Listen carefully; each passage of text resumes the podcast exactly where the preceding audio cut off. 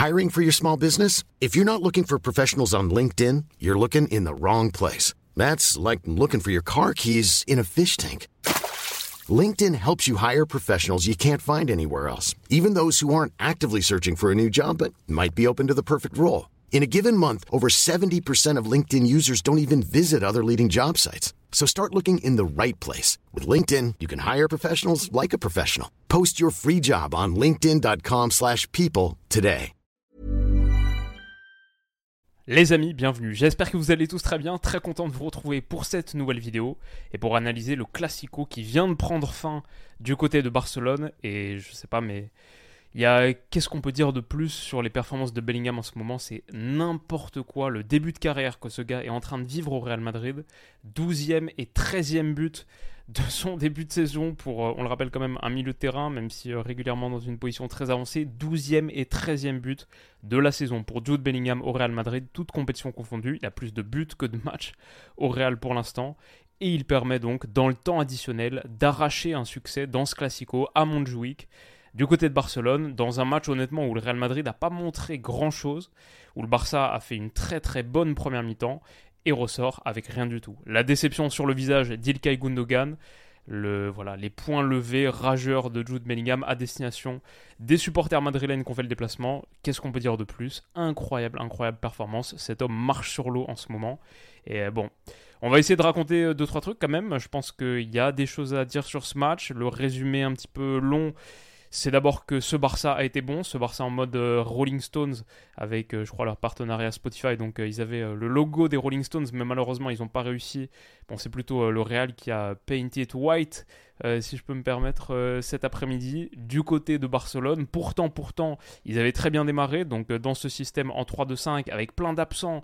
On se disait potentiellement ça allait être compliqué. Il leur manquait Frankie de Jong, il leur manquait Robert Lewandowski qui est entré en cours de jeu, il leur manquait Pedri bien sûr, et deux trois autres gars. C'était un 3-2-5 avec Gundo et Gavi en pivot de ce système qu'on connaît très très bien, le Barça de Xavi qui l'emploie systématiquement. Inigo Martinez, Christensen, Arojo placé euh, sur le côté droit pour contrer les déplacements notamment de Vinicius. Et sinon, euh, le quintet offensif avec Balde, Cancelo les ailiers, Félix Fermin Lopez les intérieurs et Ferran Torres placé en pointe en attendant l'entrée de Robert Lewandowski autour de l'heure de jeu. Euh, ça a très bien marché initialement. Moi, j'ai trouvé beaucoup de mouvements intérieurs. Toujours ce Barça très pertinent depuis l'arrivée des Joao dans la combinaison petits espaces.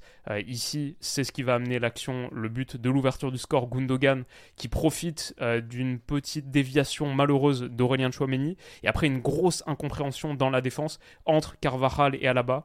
les deux qui pensent que l'un va pouvoir égaler. Gundogan, lui, poursuit sa course et il a raison de le faire. Il va pouvoir surgir, contrer le tacle de David Alaba avec un peu de réussite et finir, battre euh, Kepa qui est pas irréprochable, je trouve, sur sa sortie et sur, euh, sur le but, quoi. Ça lui passe un petit peu entre les jambes. Mais Gundogan en a bien profité et c'est venu d'un mouvement intérieur euh, tout à fait pertinent du Barça.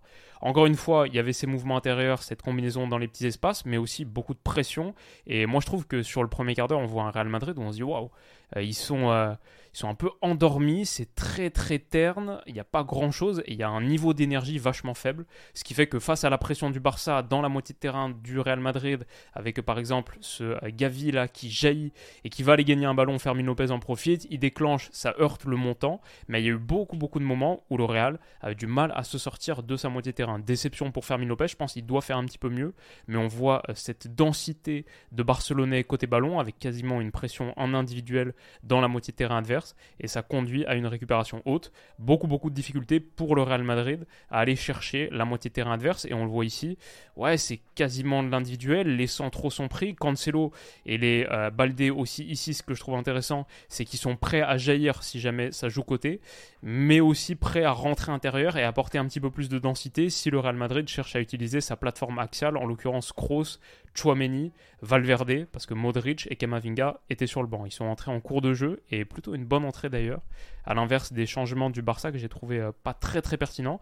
J'ai pas trouvé très pertinent aussi Vinicius. Je trouvais qu'il était dans un vrai vrai mauvais jour euh, ou soir. Euh, souvent repris par Gavi, qu'il a plutôt contrôlé. Vinicius, c'est 0 dribble réussi sur 4 tentés sur ce match. Et euh, ouais, ça a été dans l'ensemble 90 minutes assez complexe. Alors que le Barça se procure des situations sur du jeu intérieur, mais aussi sur des moments comme ça de transition offensive.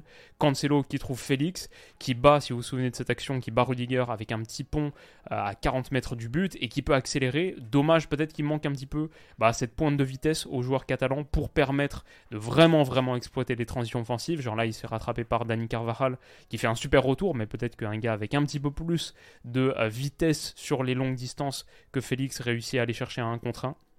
Mais voilà, je pense dans l'ensemble, le Barça menaçant à peu près sur toutes les phases du jeu, remportant ses duels, beaucoup plus dans le ton de ce match quand je pense à Gavi, quand je pense à Arojo, qui a aussi ici fait mal à Vinicius.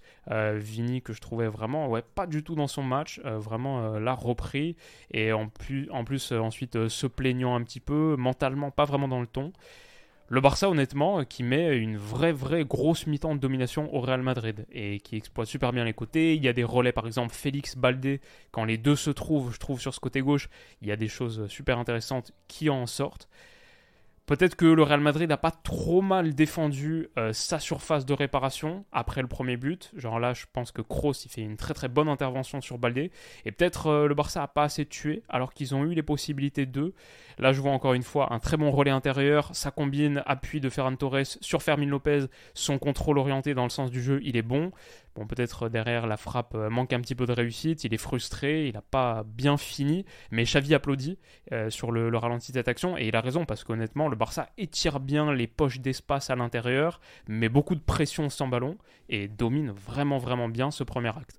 Donc en seconde période, peut-être un des trucs qui change, c'est au niveau euh, du capital physique des deux. Je pense que le Barça commence à reculer un peu plus et le Real a peut-être des changements plus intéressants à faire parce qu'on avait quand même un Barça bien diminué, notamment sur son réservoir de joueurs offensifs à faire entrer, etc. Kamavinga, je pense, il fait plutôt une bonne entrée autour de la 50e et Modric tout à l'heure. Mais, mais, mais, malgré ça, c'est quand même le Barça qui a l'opportunité de mettre encore un but de plus. Là, sur le centre de Fermin Lopez, je veux dire, il y a encore un poteau de plus. Inigo Martinez, sa tête, elle heurte le montant de Kepa. Et Araujo derrière, il trouve une belle reprise. Honnêtement, le Barça, à ce stade du match, bon, a touché deux fois les montants, a ouvert le score rapidement, pourrait être en train de mener 2-0, que ce serait pas du tout un scandale. Peut-être que derrière, euh, même si là, Pedri euh, sur. Euh, qu'est-ce que je dis depuis le début? J'espère que je dis pas Pedri, parce que malheureusement, mon cerveau il bug souvent là-dessus. C'est bien sûr, bien sûr, Gavi, Pedri est pas là, ok, on sait, c'est Gavi. Sur Bellingham, il lui fait assez mal là. Derrière, ça chante justement dans les tribunes Gavi, Gavi. Il a fait un très, très, une très très bonne heure de jeu. Euh, peut-être que l'entrée de Lewandowski, elle fait un petit peu mal au Barça. Je trouve que lui, par contre, il fait une entrée pas loin de calamiteuse, alors que Modric, c'est plutôt intéressant. Et d'ailleurs, ça va venir de là, le but de l'égalisation du Real Madrid, sur un centre repoussé, où on voit que le Real Madrid, le Barça recule de plus en plus au fur et à mesure de cet avantage acquis. Peut-être que la dernière demi-heure, elle est gérée de manière un peu différente. Mais on voit Modric, Kamavinga, là, qui mettent un petit peu plus de pression et les entrants qui ont un petit peu plus de jus peut-être. Gavi doit euh, remettre de la tête malheureusement sur Jude Bellingham. Un truc qui m'a fait un peu sourire sur l'action, c'est qu'on sait que Chouameni il a une super super frappe de balle, limite le but de l'égalisation, la frappe là de Bellingham. Moi je m'attends presque à un tir comme ça si tu si tu masques l'identité du frappeur, je m'attends plus qu'à ce que ce soit une frappe de Chouameni.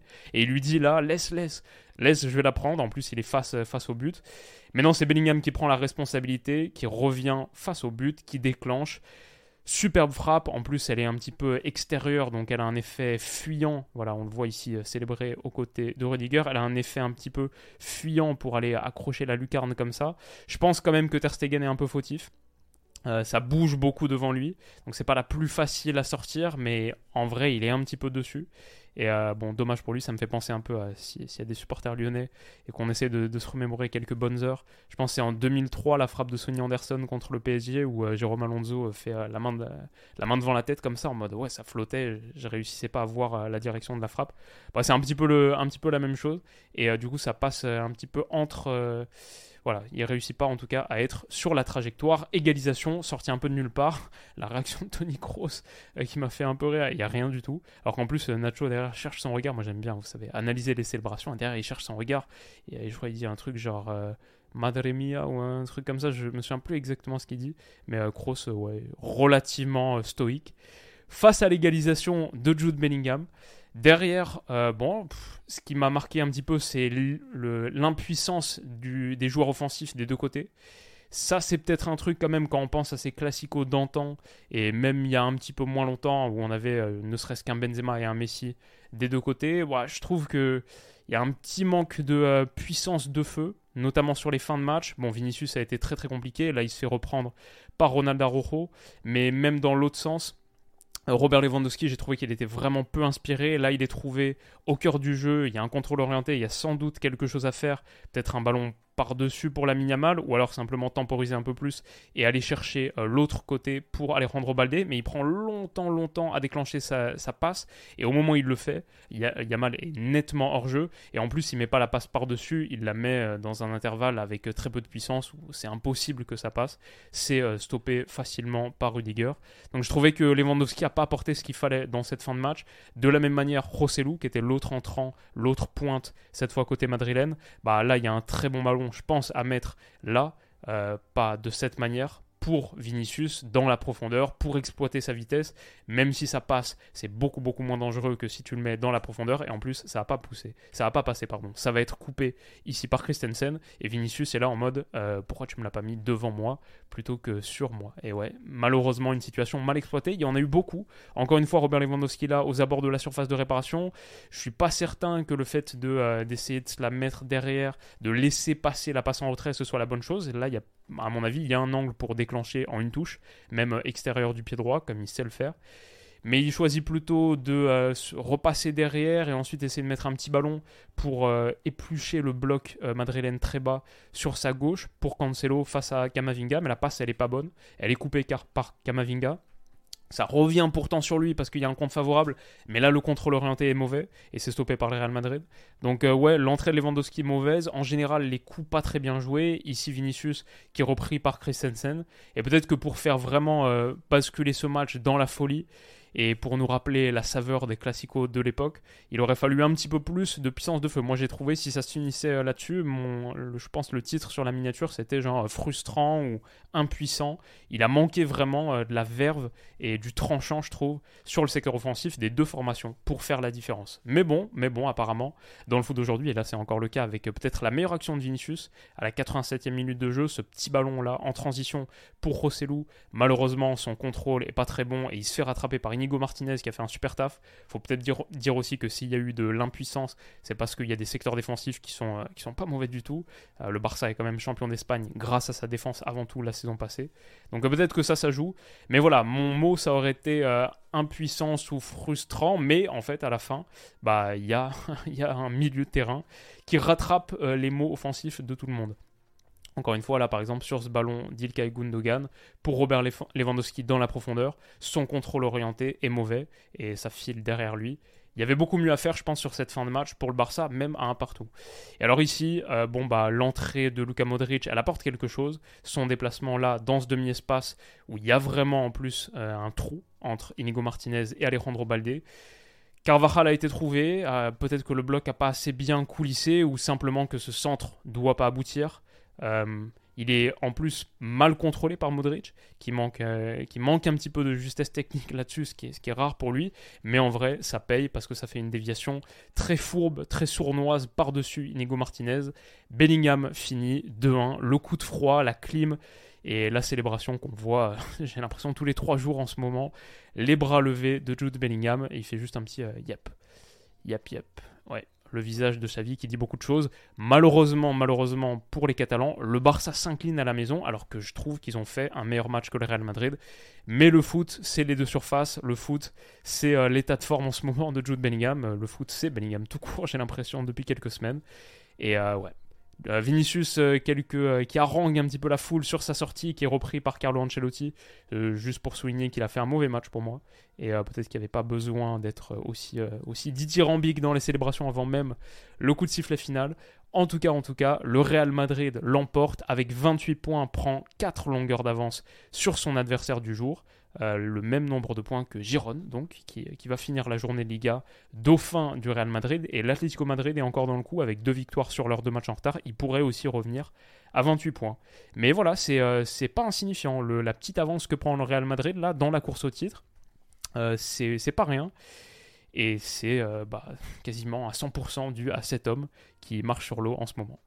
Les amis, voilà, pas grand chose de plus à rajouter sur ce petit euh, débrief express rapide du week-end. Qu'est-ce que vous en avez pensé? Qu'est-ce que vous avez pensé de ce match? Et de notre côté, on se, on se donne rendez-vous demain pour euh, sans doute l'analyse de l'Olympico, après le Classico, l'Olympico. Et j'espère que ça, a bien tourné pour mon Noël, mais j'ai pas de grands espoirs. Rendez-vous demain en tout cas pour ça. Prenez soin de vous et passez un excellent dimanche surtout. On se dit à bientôt. Bisous. Mom deserves the best, and there's no better place to shop for Mother's Day than Whole Foods Market. They're your destination for unbeatable savings, from premium gifts to show-stopping flowers and irresistible desserts. Start by saving 33% with Prime on all body care and candles. Then get a 15-stem bunch of tulips for just $9.99 each with Prime. Round out Mom's menu with festive rosé, irresistible berry chantilly cake, and more special treats. Come celebrate Mother's Day at Whole Foods Market.